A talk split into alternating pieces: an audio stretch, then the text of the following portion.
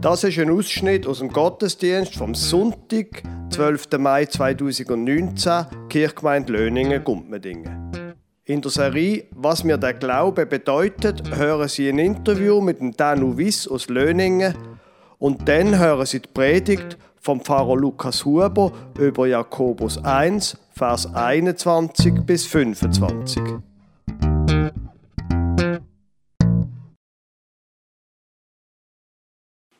Ähm, Danu, du bist, äh, hast eine verantwortungsvolle Position quasi im Geschäft. Du hast vier Kinder. Du bist engagiert im Kirchenstand. Erzähl doch einmal, wie es quasi zu dem gekommen ist. In was für einem, wie soll ich sagen, religiösen Umfeld bist du aufgewachsen als Kind? Ja, ähm, wie ihr alle wisst, komme ich nicht von dieser Gegend ursprünglich, sondern bei Memmital gross geworden, so zwischen Burgdorf und Langnau auf einem Hoger oben. Bad Acker hat es geheißen. Wunderbarer Ort in meiner Erinnerung mit Bergsicht. Der Vater hat hier ein altes Bauernhaus umgebaut. Er ist Schreiner. Wir haben in diesem Haus eine Schreinerei gehabt. Ganz viele Erinnerungen so mit Natur und Handwerk aus, aus dieser Zeit. Bis Elfi sind wir dort hier gelebt, also bis ich elf war. Und ähm, im Wieler nebendran oder obendran so, auf dem Ramisberg, hat es eine Käserei gehabt. In dieser Käserei oben in einer Sonntagsschulstube. Und ich bin nicht sicher, ob meine Erinnerung richtig ist, aber wir sind mehr oder weniger jeden Sonntag, meine ältere Schwester und ich, dort hier die Sonntagsschule. Äh, lange Jahre hat der Peter Trüssel, hat der Mann geheißen, älterer Herr, war Sonntagsschullehrer und ich das ja, in super, also sehr, sehr, als sehr beeindruckender Mann in Erinnerung. Genau, viele Jahre später habe ich dann erfahren, dass er bei der Aufarbeitung der Täufergeschichte, die jetzt Emmental eine ganz wichtige Rolle gespielt hat, auch mitgewirkt hat. Ja, meine Familie ist ab und zu in Kille, in die Landeskille. Ähm, meine Mama war im Emmental nicht so ganz glücklich in dieser ganzen Verwandtschaftssippe. Und irgendwie so abgeschieden. Das war echt der Grund, wieso wir dann das Bauernhaus haben verlassen und auf Burgdorf gezügelt sind. In einer Vierzimmerwohnung in einem Block, also von einem riesengroßen Haus im Emmental in einer Blockwohnung. Das war für mich als Bub dann also ja, schwierig. Genau. Oder für uns als Familie in dem Sinne auch. Ja. Und in Burgdorf sind wir dann ins EGW, hat oder heisst es immer noch, Evangelisches Gemeinschaftswerk. Das ist eigentlich eine Landeskirche angegliedert, kommt aus der LKG, Landeskirchliche Gemeinschaft im Kanton Bern. Das ist nicht eine Freikirche, aber eben, äh, ja, und hier bin ich ganz normal wie Konfunterricht, später, dann vorher fünf Klasse für Landeskirche. Und genau. bist dann in der Landeskirche konfirmiert worden? Genau, schlussendlich in der Landeskirche konfirmiert worden. Ich habe noch Jugendarbeit gemacht, ähm, Jungschar, selber als Bub erlebt und er aber auch geleitet. Teenager-Club, Jugendgruppe, genau, das ganze Programm. Okay, und wenn du jetzt heute quasi ähm, im Kirchenstand bist, dann kann man sagen, Gott, das ist eine gerade Linie da durch, oder wie hat sich das entwickelt? Nein, nein. Ähm, nach der Konfirmation bin ich als junger Mann also ein bisschen meinen Weg gesucht ins Leben natürlich, bin dann im Studium noch und habe alles hinterfragt und eigentlich auch mich distanziert von dieser ganzen Glaubensgeschichte. Ich habe gemerkt, das ist wie ja, das mitbekommen von lieben Leuten, von meinen Eltern, vom Sonntagsschullehrer, von anderen Leuten. Aber es sind so Denkmuster oder Weltansichten, die ich gar nicht selber mich so richtig dafür entschieden habe. Und ich habe mich, wie gesagt, von dieser Sache distanziert. Ich bin aber irgendwie am Thema geblieben insofern, als ich, dass ich viel gelesen habe über naturwissenschaftliche Geschichten. Ich habe den ganzen Glauben oder andere Religionen, aber auch die Bibel zum Beispiel so aus einer distanzierten Sicht betrachten. Ich habe Bücher gelesen, zum Beispiel über die Entstehungsgeschichte der Bibel. Und bin dann, äh, das ist unglaublich faszinierend übrigens. Etwas, was mich sehr fasziniert hat, ist, wie Leute, die in unterschiedlichsten Zeiträumen von unserer Weltgeschichte gelebt haben, an unterschiedlichsten Orten, übrigens auch noch heute, über den Gott, der in der Bibel beschrieben ist, eigentlich gleiches erleben oder gleich berichten. Da gibt es ganz viele spannende Zusammenhänge. Genau. Aber du bist innerlich wie eine Art distanziert geblieben denn, oder was ist dort genau, oder wie ist denn das weitergegangen? Ja, die, also, ähm, ich bin distanziert geblieben zuerst, ein paar, also zwei, drei Jahre war es, genau. Und habe dann gemerkt, es ist total naiv zum Glauben. Das ganze Konstrukt Glauben ist eben Glauben und nicht Wissen, es ist naiv. Aber mindestens so naiv ist so nicht zu glauben. Okay. Genau. Und, ähm, also kannst du das ein bisschen erklären? Was, wie, wie ist dort genau die Überlegung gewesen?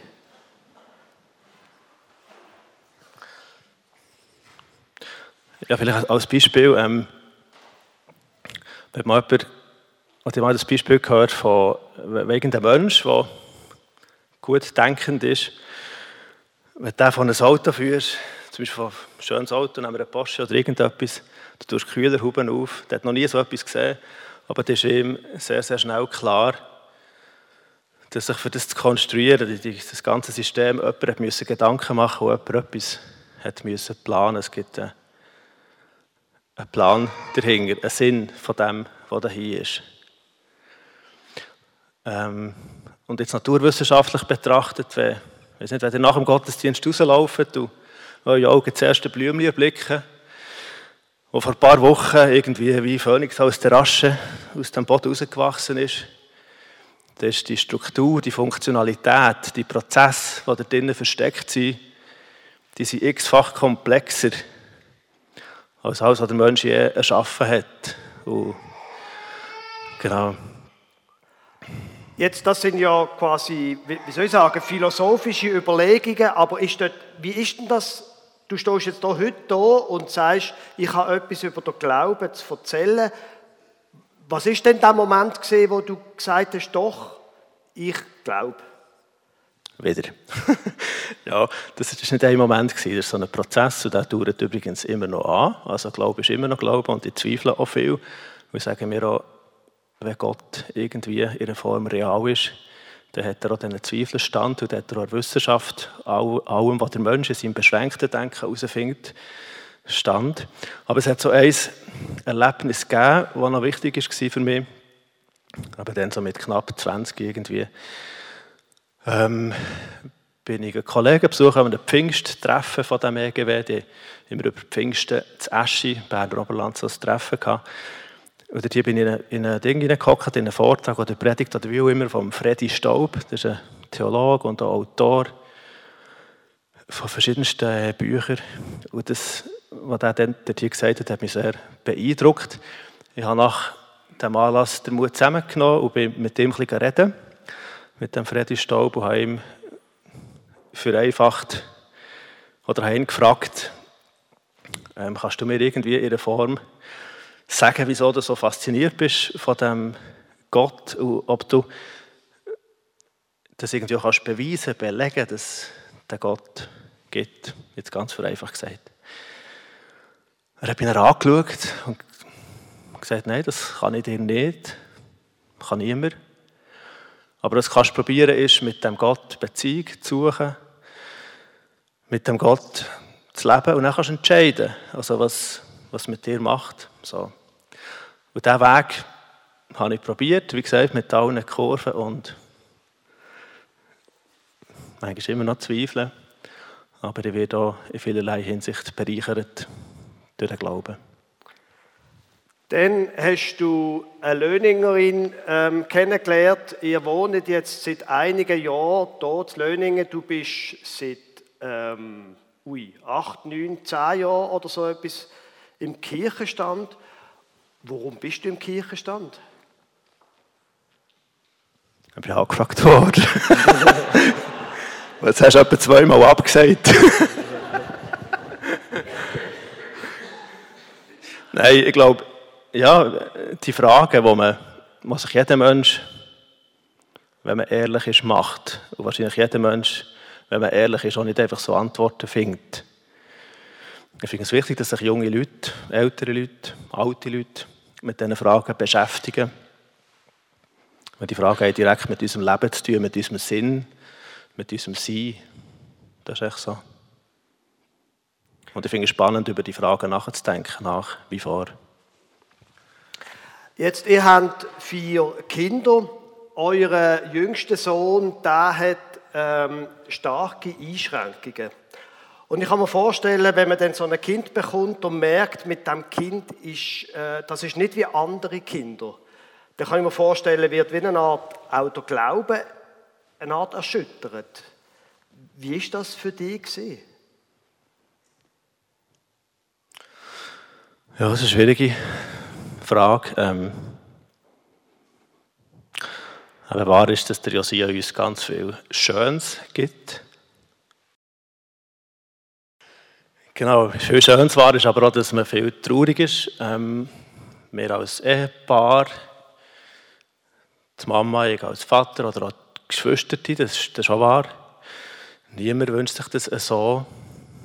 Aber wahr ist auch, dass er uns ganz viel Lebensbereiche eröffnet, die man sonst auch nicht hat. Und es ist ein bisschen wie,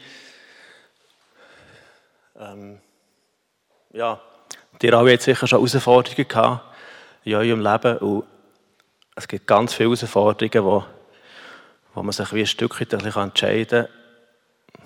Teilweise bricht man dran oder zerbricht man an der Herausforderung oder wächst man genau durch, durch die Herausforderung. Und das erleben wir auch so. Manchmal ist es wie so ein bisschen auf einem Grad eine Wanderung. Zwischendurch weiss man nicht, schafft man es oder findet man einen Weg. Aber insgesamt, wie gesagt, wir uns als Familie auch mit Themen auseinandersetzen, wo wir sonst gar nicht müssten, nicht damit konfrontiert werden. Und das hat auch ganz viele Bereiche. Zu der Josia ist so wie die anderen Kinder für unsere Familie ein Sonnenschein. Gut, danke schon vielmals. Mit uns, das ist ein Applaus wert für den Novice. Danke schon vielmals. Ist. Danke vielmals.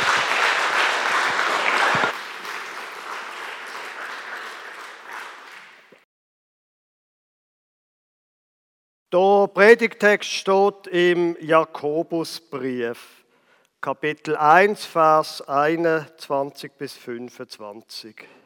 Darum legt ab alle Unsauberkeit und alle Bosheit und nehmt das Wort an mit Sanftmut, das in euch gepflanzt ist und Kraft hat, eure Seelen selig zu machen. Seid aber Täter des Wortes und nicht Hörer allein, sonst betrügt ihr euch selbst. Denn wenn jemand ein Hörer des Wortes ist und nicht ein Täter, der gleicht einem Menschen, der sein leibliches Angesicht im Spiegel beschaut, dann, nachdem er sich beschaut hat, geht er davon und vergisst von Stund an, wie er aussah. Wer sich aber vertieft in das vollkommene Gesetz der Freiheit, und dabei beharrt, ist und ist nicht ein vergesslicher Hörer, sondern ein Täter, der wird selig sein in seinem Tun. Liebe Gemeinde, der Jakobusbrief ist in der neutestamentlichen Wissenschaft immer ein bisschen umstrittenes Werk gewesen. Der Martin Luther der große deutsche Reformator, wo wir erst gerade 500 Jahre Jubiläum gefeiert haben, da hat der Jakobusbrief eine stroherne Epistel genannt. Epistel heißt ein Brief, eben Jakobusbrief und Strohen heißt, da tut man ein bisschen mit dem Zündhölzchen dran und schon und alles ist weg im Unterschied zu richtig gutem Holz oder Metall oder so etwas. Der Martin Luther ist nicht Fan vom Jakobusbrief. Er hat quasi gesagt, jetzt haben wir doch so lange uns immer mit dem beschäftigt, dass wir etwas tun müssen, um in den Himmel zu kommen. Das wollen wir jetzt nicht mehr. Und ähm, ja, jetzt das Thema vom in den Himmel kommen ist im Mittelalter ein großes Thema gewesen, ist auch in der Bibel ein großes Thema. Heute sagen nicht wenige Menschen, ah, ich bin schon beschäftigt genug mit dem Leben. Was nachher kommt, ich weiß es auch nicht, ist mir auch gleich. Und Menschen sagen, ich wollte eigentlich wissen, gibt es ein Leben vor dem Tod, nicht eins nachher. Gibt zu, so kann man denken, aber falls Sie so denken, und letztlich glaubt ja jeder für sich, dann bleiben Sie doch einmal bitte trotzdem gedanklich hier bei dieser Predigt. Für Martin Luther, für die ganze mittelalterliche Welt, für die ganze Bibel auch, ist klar gewesen, nach dem Tod geht es weiter. Sie müssen sich vorstellen, das ist alles vor dem Penicillin. Dort sind Menschen an, an irgendetwas gestorben. Man hat keine saubere Hygiene gehabt, keine gute Hygiene gehabt. Menschen sind einfach gestorben. Das Leben ist kurz gewesen. Darum die Frage, wie geht es nachher? Und bis in die Neuzeit ist es klar gewesen, von der mittelalterlichen Lehre, von der Bibel her, es geht nachher wie eine Art, gibt es eine große Trennung. Es gibt auf der einen Seite der Himmel, wo man bei Gott ist, und dann gibt es auch noch den anderen Ort, wo man manchmal Hölle nennt oder so. Jetzt, ich will Ihnen nicht die Hölle heiß machen oder so etwas. Es ist einfach so, dass das ist jetzt eine Diskussion, was ums Leben nachher geht. Ich beobachte einfach, dass auch Menschen, die nicht an ein Leben nach dem Tod glauben, durchaus in der Lage sind, zu sagen, mein Leben hier ist einfach die Hölle. Hm. Oder fragen Sie mal einen Verliebten, der sagt, ich schwebe im siebten Himmel. Die Themen also, die beschäftigen uns sehr wohl. Wir Menschen im 21. Jahrhundert nennen es wahrscheinlich einfach ein bisschen anders. Nicht unbedingt Himmel und Hölle, sondern man könnte einfach ganz äh, selbstbezogen die Frage nach dem Seelenheil stellen. Wie komme ich an einen Ort, wo es mir gut geht innerlich? Wo ich inneren Frieden habe? So Fragen. Jetzt, zur Zeit von Martin Luther und so weiter, da hat es unter anderem das Bild von Hieronymus Bosch. Bosch ist gestorben in dem Jahr, wo Martin Luther seine These gemacht hat. Und das ist ganz klar, es gibt eine Hölle und das ist alles ganz grauenhaft und so weiter. Und der Martin Luther hat gesagt, genau das wollen wir nicht mehr. Dass die Kirche uns sagt, du musst das und das und das machen, dann kommt es gut. Du musst zum Beispiel ganz viel Geld spenden. Man hat das Ablass genannt. Und wenn du das machst, dann wird deine Zeit im Fegfeuer verkürzt und so weiter und so fort. Und Martin Luther hat gesagt, genau das wollen wir nicht mehr. Wir wollen nicht mehr das, ich muss das tun und das tun, dass mir jemand anders sagt, was ich muss tun, sondern es geht doch um Gnade. Und dann hat er immer argumentiert mit dem Paulus, der sagt, es geht um Gnade. Tja, und jetzt eben. Seid aber Täter des Worts und nicht Hörer allein, sonst betrügt ihr euch selbst, seid der Jakobus. Kein Wunder, hätte Martin Luther mit dem Vers ein Problem gehabt. Und vielleicht wird es nicht einmal besser, wenn wir den Vers vorher nochmal lesen. Darum legt ab alle Unsauberkeit und alle Bosheit und nehmt das Wort an mit Sanftmut, das in euch gepflanzt ist und Kraft hat, eure Seelen selig zu machen. Dort die erste Ziele, legt ab alle Unsauberkeiten, alle Bosheit. Es geht eben doch um Moral, oder? Hat man den Eindruck. Aber dann hilft es, wenn man den Satz genau liest. Es geht, nehmt das Wort an, es geht um darum, dass wir ein Wort annehmen, das in euch gepflanzt ist und Kraft hat, eure Seelen selig zu machen. Der Jakobus sagt quasi, schau, da findest du Frieden für deine Seele, Seelenheil quasi. Hm, und wie genau ist es jetzt? Der Martin Luther sagt ganz klar, mit dem Paulus, man kann sich der Himmel nicht verdienen. Wenn man Paulus liest und ganz neu, wenn man Jesus liest, auch, man kann sich der Himmel nicht verdienen. Und auf den ersten Blick widerspricht das dem Jakobus.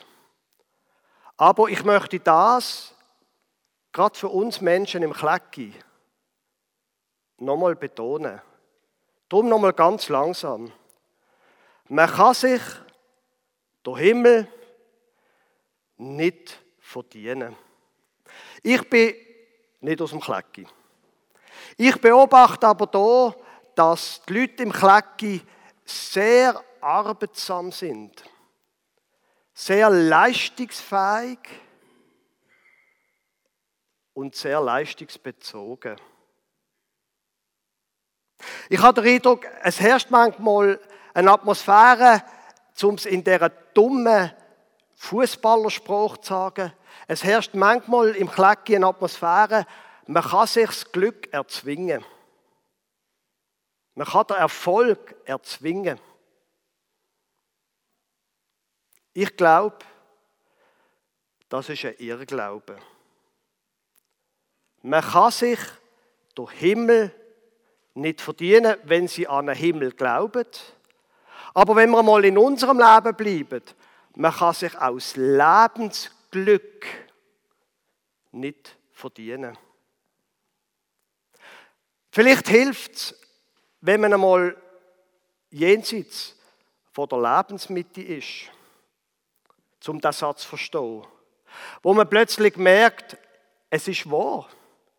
Ich habe mir all das Gute, was ich bekommen habe in meinem Leben, ich habe es nicht verdient. Natürlich habe ich es geschafft, ich schaffe ja auch. Aber ich habe das nicht mir erarbeitet. Vieles von dem, das Wichtigste in dem, ist mir einfach geschenkt worden.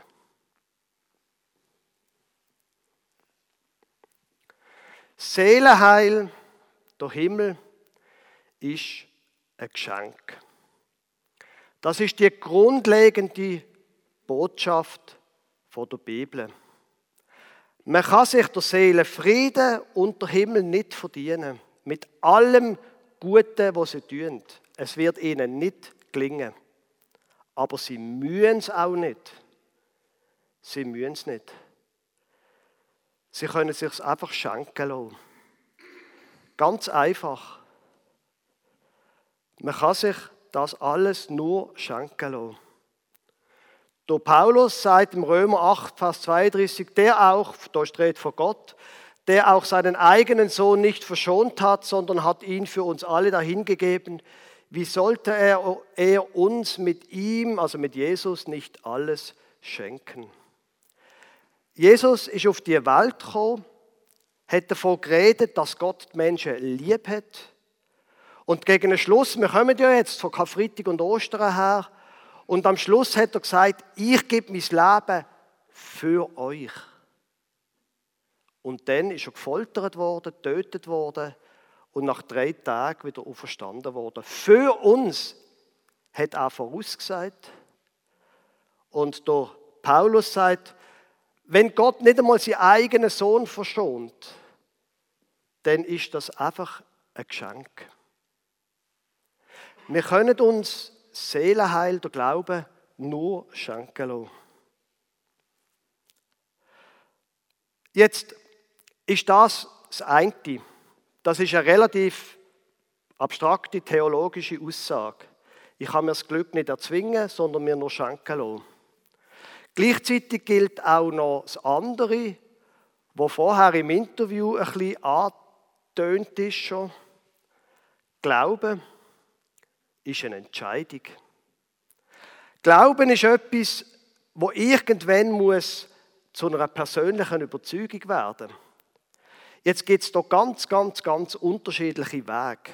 Es gibt Menschen, die wie eine Art in einem Moment gefunden haben, wie eine Art eine Erleuchtung oder so etwas haben und von dort an sagen, und dort bin ich zum Glauben gekommen und seither glaube ich. Andere Menschen, die haben das gar nicht erlebt, sondern sie haben einfach immer geglaubt. Wieder andere, die haben einen langen, mehrjährigen Prozess gemacht und irgendwann schauen sie verstaunt zurück und sagen sich, oh, ich glaube ja, eigentlich. Ich glaube ja an das Geschenk. Es gibt so viele Arten, den Glauben zu erleben und sich für den Glauben zu entscheiden, wie es Menschen gibt. Da gibt es keine Größe, die für alle passt. Und es bleibt dabei, der Glaube ist eine Entscheidung. Nochmal zurück zum Jakobus. Seid aber, des, seid aber Täter des Wortes und nicht Hörer allein, sonst betrügt ihr euch selbst. Es muss Wirklichkeit werden. Es muss zu einer Tat werden. Es kann nicht, es langt nicht, wenn man einfach irgendetwas hört. Es muss zu einem eigenen Erleben werden und zu einer eigenen Tat etwas, was rausfließt. Sonst beschissest du dich selber. Wenn, nicht aus dem, wenn aus dem Glauben nichts wird in der Tat und im Leben, dann ist das nicht wert. Das ist das, wo der Jakobus sagt und wo er auch wie eine Art der Erkenntnis von Paulus ergänzt. Und er braucht ein sehr schönes Bild. Denn wenn jemand ein Hörer des Wortes ist und nicht ein Täter, der gleicht einem Menschen, der sein leibliches Angesicht im Spiegel beschaut, dann, nachdem er sich beschaut hat, geht er davon und vergisst von Stund an, wie er aussah. Ein sehr schönes Bild. Das mit dem Glauben, das muss ausgelebt werden, muss in Tat herausfinden. Sonst ist wie in einem Spiegel und man dreht sich um und schon ist es vergessen. Die Gnade von Gott ist gratis, von dem haben wir es vorher gehabt, aber nicht umsonst. Das ist nämlich der Punkt, sowohl am Paulus wie dann auch beim Jakobus. Es ändert etwas, wenn jemand angeht und sagt, doch, ich glaube. Das macht etwas mit mir, wie ich denke über mich selber und was ich glaube. Es ist nicht umsonst, wenn man glaubt. Es ist nur gratis. Es hat Auswirkungen aufs Leben. Beim Martin Luther, also nach der, ähm, nach der äh, lutherischen Theologie, ist dann bald mal die Orthodoxie gekommen, in der Zeit nach dem Luther. Und weil er das mit der Gnade so wahnsinnig betont hat und weil er immer gesagt hat, die Werke, die guten Werke nützen dir nichts, ist dann im Verlauf der folgenden Jahrzehnte ähm, in der Orthodoxie so eine Theologie entstanden, wo wie eine Art der Glaube und das Leben komplett trennt hat und gesagt hat, Hauptsache man glaubt und was nachher passiert, ist völlig egal. Im Gegenteil, wenn man den Glauben nicht sieht, dann ist das ein Beweis dafür, dass der Glauben eben gratis ist. Und der Jakobus sagt, Quatsch. Der Glaube ist zwar gratis, aber er muss Folgen haben. Und er hat Folgen, wenn Gott in einem selber lebt. Und wenn der Glaube Folgen hat, dann heißt das nicht, dass man sich mit dem etwas kaufen kann, Gott gegenüber. Aber es bedeutet, dass man dann anders lebt. Dass man dann mehr so lebt, wie es Gott würde gefallen. Ich habe diese Woche ein Interview gelesen mit dem Christian Stucki, glaube ich, der Schwinger. Das war ein sehr interessantes ähm, Interview, gewesen, so über seine Karriere und darüber, dass er jetzt ein Prominenter sei. Und dann in diesem Interview ist die Frage gekommen. Sie sind schweizweit populär. Kommt es vor, dass Sie Ihre Bekanntheit ausnutzen? Ja. Und in gewissen Situationen kann ich gut leben damit. Zugreifen, wenn es sich ergibt, das machen auch andere. Ich bin aber keiner, der bettelt, damit er etwas umsonst kriegt. Ich nutze meinen Namen so selten wie möglich aus. Irgend zuckt es bei Ihnen nicht auch ein wenn Sie so etwas lesen?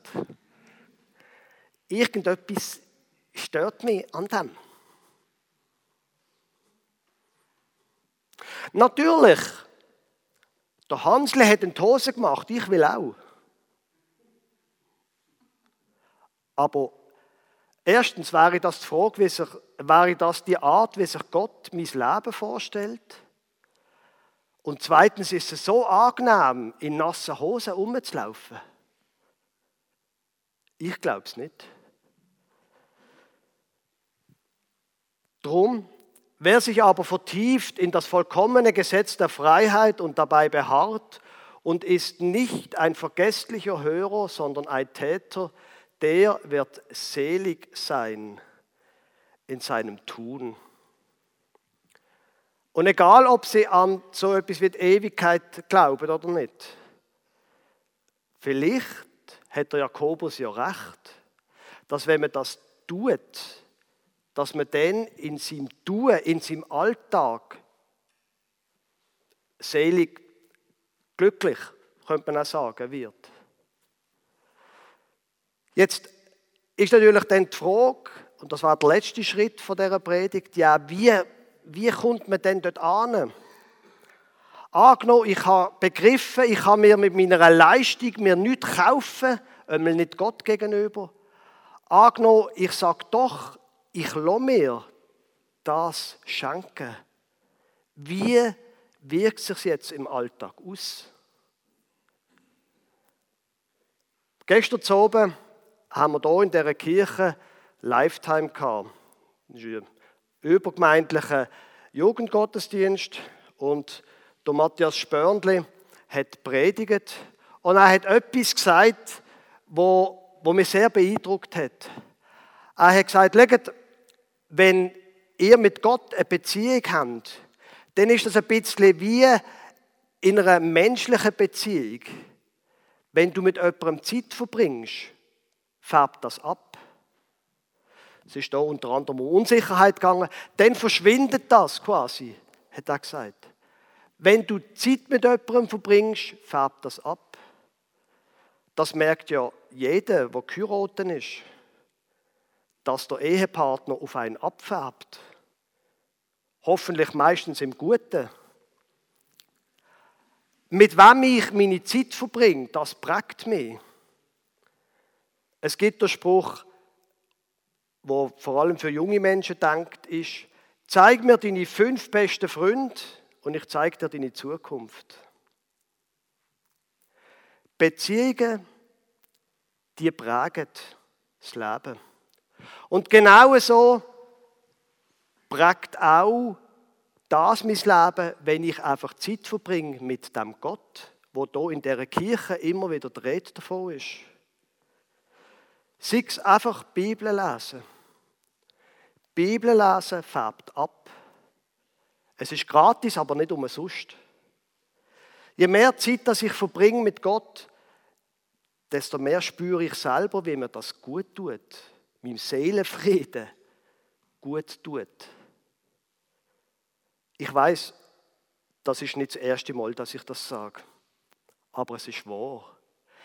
Mit dem, wo ich Zeit verbringe, die Beziehungen, die ich pflege, das färbt ab dass etwas nicht einfach außerhalb von mir bleibt, sondern zu einer Tat von mir wird. Das ist wie eine Art etwas ganz Persönliches. Ich glaube aber, es gibt auch noch eine andere Art, wie Gott abfärben kann.